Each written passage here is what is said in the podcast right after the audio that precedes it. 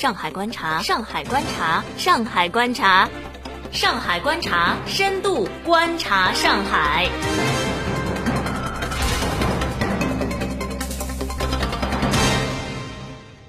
听众朋友们，大家好，欢迎收听今天的上海观察，我是一飞。今天我们来关注锦江们怎么打翻身仗。中国过去普遍认为，身为特权阶级的国企会反对改革，但现在很少有人还这么想。本月，习近平呼吁对大型国企领导设置严格的薪水上限，应解读为对他们的警告。锦江集团是世界上最大的酒店集团之一。旗下的五星级酒店遍布中国，还拥有经济型连锁酒店及旅行社。它是国有企业，由上海市政府管理。以前，他曾一度风光无限。在过去半个世纪里，该集团最顶尖的酒店曾经接待过数以百计的外国领导人，其中包括1972年访华的尼克松。然而，在最近几年里，来华访问的外国高官们抛弃了他，转而选择更新的酒店。十五万五千家由中央或地方政府掌握的企业中的大多数都与锦江相似，他们的业务与国家经济和政治资产关系不大，也曾因为竞争输给了私有企业而经历过业绩不佳的时期。如今，这样的命运也许就要改变了。中国正致力于用超过十年的时间来改变原本国家资本主义的标签，尝试给锦江以及其他上百上千的国企注入新的活力。当今的中国国企有两个主要问题：第一，政府希望他们专注诸如航空、电力和电信等战略产业，但他们没能做到。北京认为自己必须掌控这些产业，才可以保持对这个日益复杂的经济体的掌握。然而，占据这些制高点的国企还不到一半。约八万家国企反而处于经济低地，他们经营酒店、开发房地产、经营饭店和购物广场，拓展其他业务的诱惑太大了。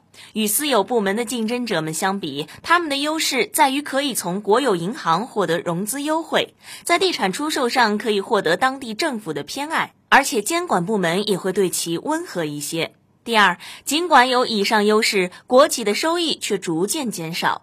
上世纪九十年代，亏损日益增加，因此中国开始了第一轮大规模国企改革。当时，大量表现最弱的企业被迫关闭，数以千万计的员工下岗，许多大企业纷纷上市。此后，他们的经营更接近私有企业，然后逐渐尝到甜头。用以衡量国企生产力的资产回报率，从一九九八年的接近零增长，到了十年后的近百分之七，仅比私有部门的平均值少一点儿。然而，在过去五年，国企的运气开始走下坡路了，国企的盈利能力开始下降，私有企业的力量日渐强大，国企的收益现在约为私有企业的一半。中国的经济逐渐成熟，因此发展难免放缓。效率低下的国企是一种危险的额外阻力。巴克莱银行的经济学家常健表示，把国企搞好是未来十年内中国改革中最关键的方面。直到最近，仍然鲜有分析人士认为，中国具有重启国企改革的决心和能力。人们相信中央政府管辖的企业，比如中国最大的石油生产商中石油，足够强大，能够抵御可能会削弱其优势的变化。在省级和市级层面上，人们认为当地官员与政府所管理的企业在权力、任免和金钱上存在联系。不过，国企不能因为姓国而高枕无忧。利润与能源价格的逐渐放宽，给那些想要寻求高效运营的国企带来了间接压力。然而，上世纪九十年代朱镕基总理时期直接正面的国企改革似乎不可能重现了。虽然去年十一月中国共产党高调宣布将进行改革，而且目标直指国企，然而据国资委的知情人士透露，今年年初时他仍做得踉踉跄跄。过去几个月里接连发表的通知可以显示，改革正渐入正轨。当然，现在不存在一计多用的万全之策。亚洲最大的炼油厂中石化即将出售股价一百六十亿美元的零售业务，将使得私有投资者们大赚一笔。中国最大的联合企业中信集团公司将向香港股票交易所的子公司注入高达三百七十亿美元资产，从而成为一个上市公司。虽然国资委起初不情愿，但是后来宣布将对六个企业进行改革。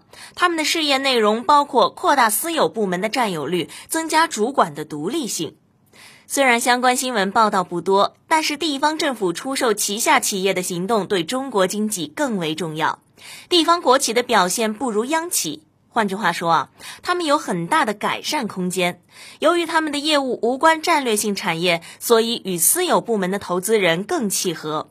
某国际私募公司的经理表示，地方国企正向私有企业敞开怀抱。我们未来将接到的生意多得不可思议。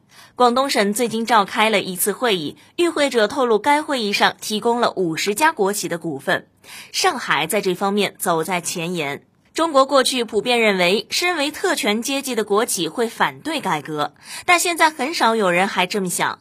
习近平正着力治理腐败，现在最大的国企中石油有超过一百名官员正在接受反腐败调查。